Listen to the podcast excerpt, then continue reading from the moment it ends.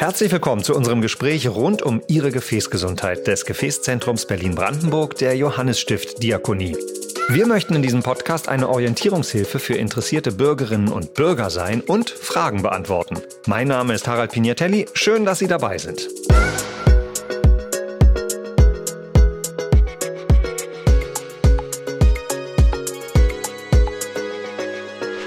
Heute freue ich mich, dass er bei mir ist. Dr. Christian Rosenberg. Er ist Chefarzt an der Klinik für bildgebende Diagnostik und Interventionsradiologie am Evangelischen Waldkrankenhaus Spandau. Herzlich willkommen. Danke sehr und äh, ebenso. Wir gehen auch gleich in die Vollen. Es dreht sich um die PTA, die perkutane transluminale Angioplastie.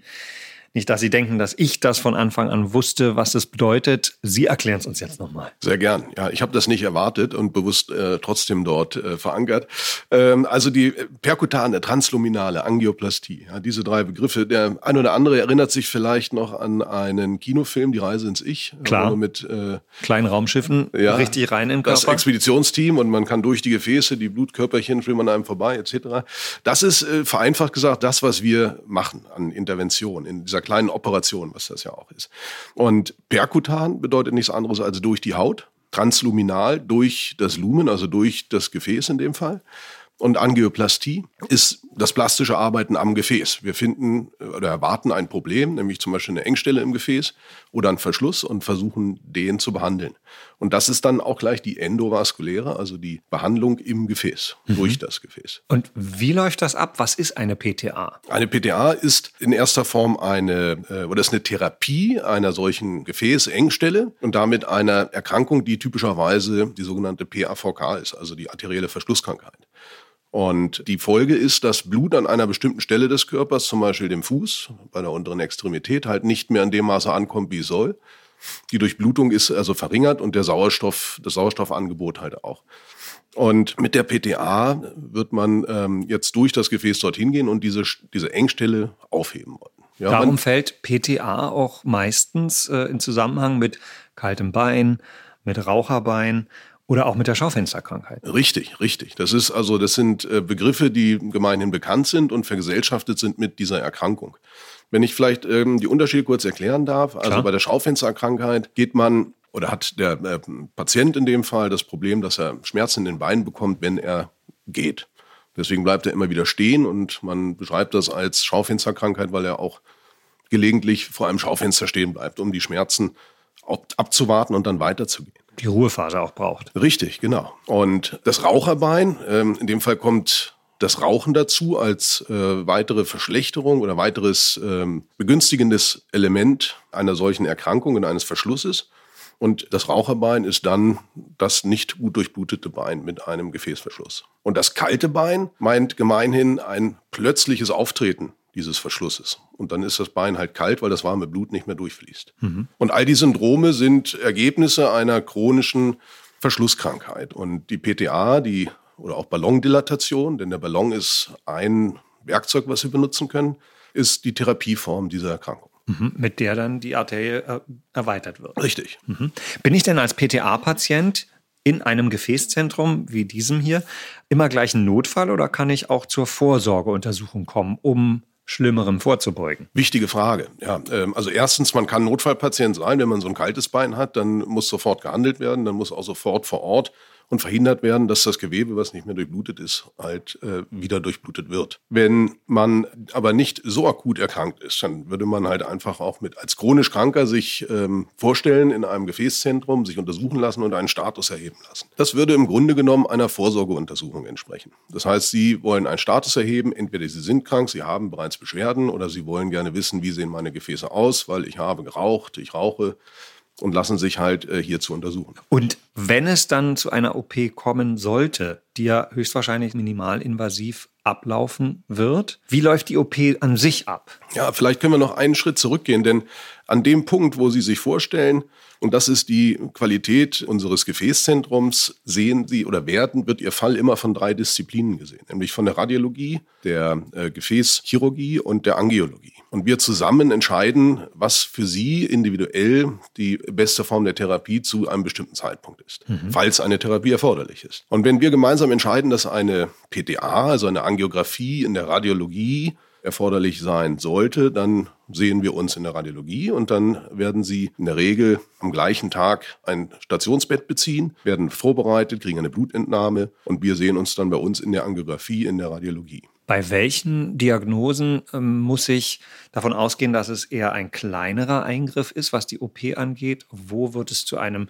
invasiveren, einem größeren Eingriff? Also die, die Angiografie mit PTA äh, ist in der Regel immer ein vergleichsweise kleiner Eingriff, ja, weil wir auch nur durch einen ganz kleinen Einstich in der Haut in das Gefäß gehen und keine größere Operation machen. Wir können aber in dem Gefäß, am Ort des Geschehens, teilweise an dem Gefäß so viel modellieren, dass es wie eine kleine Operation ist. Und es kann durchaus sein, wenn ein solcher Verschluss sehr lang ist, dass man auch eine längerstreckige Gefäßintervention durchführt. Das würde trotzdem keiner großen Operation entsprechen, zumal sie bei dieser kleinen Operation in der Regel nichts von der Intervention merken. Das heißt also, ich gehe rein und komme raus. So könnte man es äh, sagen, vereinfacht. Ja, es äh, kann natürlich auch mal ein komplizierterer Eingriff sein, der eine Stunde oder zwei in Anspruch nimmt. Sie sind ja wach dabei, Sie haben, sind nicht in Narkose, sondern wir sprechen miteinander. An der Stelle, wo wir in das Gefäß gehen, das ist typischerweise die Leiste, wird lokal betäubt und dort wird ein kleiner Katheter eingeführt. Sollte ich mich in irgendeiner Form vorbereiten auf so einen Eingriff? Wir, äh, sie werden von uns vorbereitet, weil wir nämlich ausführlich im Vorfeld sprechen, die sogenannte Aufklärung durchführen, äh, Ihnen äh, erklären, wie der einzelne Ablauf ist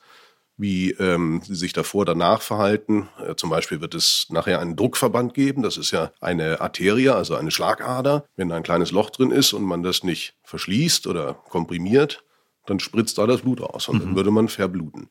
Das heißt, wir werden, bevor Sie auf das Zimmer zurückgehen, Ihnen einen Druckverband anlegen. Wie lange bin ich dann äh, stationär anwesend? Das ist in der Regel nur eine Nacht. Das heißt, Sie bekommen am Tage der Aufnahme die Intervention und aus Sicherheitsgründen äh, bleiben Sie eine Nacht bei uns und am nächsten Tag können Sie die Klinik verlassen. Wann wird ein Stand eingesetzt? Immer wieder fällt dieses Wort auch in Zusammenhang Richtig. mit dieser OP? Ja, man kennt es ja auch aus der ähm, Herzmedizin. Nicht? Also viele Bekannte oder man, jeder kennt jemanden, der einen Stand am Herzen bekommen hat auch. So ähnlich ist das hier auch in den Beingefäßen. Ja, wenn jetzt die Engstelle behoben werden konnte. Voraussetzung ist übrigens immer, dass wir mit einem dünnen Draht über diese Stelle hinwegkommen und dann ein Instrument hinterherführen können. Wenn das geschafft wurde und das Blut wieder frei fließt, kann es sein, dass die Gefäßwand ein wenig beschädigt ist an exakt der Stelle, wo wir den Ballon aufgemacht haben. Und wenn das der Fall ist und diese leichte Beschädigung, die wir dann im Bild sehen, nicht von alleine oder wir nicht glauben, dass sie von alleine stabil ist, dann würden wir an dieser Stelle einen kleinen Maschenstand setzen, der wie ein Röhrchen fungiert und diese innere Gefäßwand wieder anlegt. Mhm. Also stabilisiert auch. Richtig. Mhm.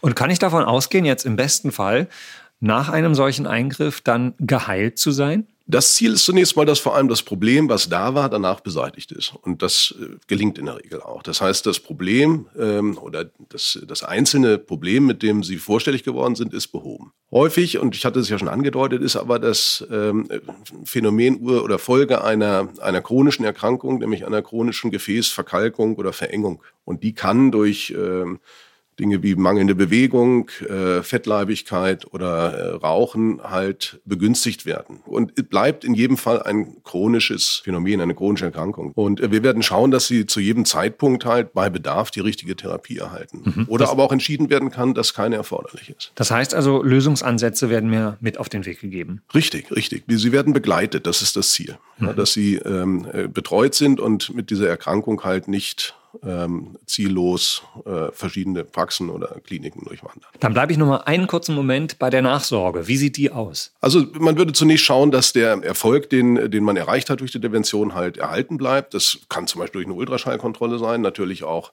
werden Sie feststellen, dass die Beschwerden weg sind, die vorher da waren. Wenn die wiederkommen, muss man halt kurzfristig schauen, was ist los, muss man eventuell reintervenieren. Und es kann aber auch bei einem sehr äh, gravierenden Verlauf mal dazu führen, dass Sie zu einem späteren Zeitpunkt eine Operation bekommen werden müssen. Mhm. Ähm, da ist es dann so, dass die Kollegen äh, aus der Klinik dann auch weitere Techniken haben, um ein mehrfach verschlossenes Gefäß, was sich nicht mehr rekanalisieren lässt, das ist durchaus möglich, dann operativ zu versorgen. Das heißt, auch ich muss weiter auf mich achten, muss weiter dranbleiben und äh, selber auch eine gewisse Art von Nachsorge an den Tag legen. Das ist unbedingt anzuraten. Ja, also ich, es ist immer empfehlenswert, beispielsweise mit dem Rauchen aufzuhören. Bestimmte konstitutionelle, angeborene Neigungen äh, kann man nicht beheben, die bringt man halt mit.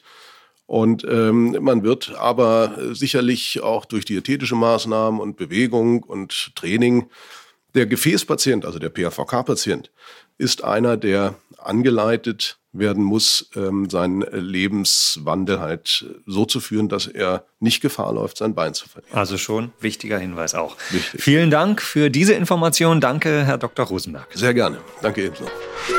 Wenn Sie noch weitere Fragen haben, erreichen Sie das Gefäßzentrum Berlin-Brandenburg im Evangelischen Waldkrankenhaus Spandau unter 030 3702 1102. Weitere Informationen und Kontaktmöglichkeiten finden Sie in den Show Notes.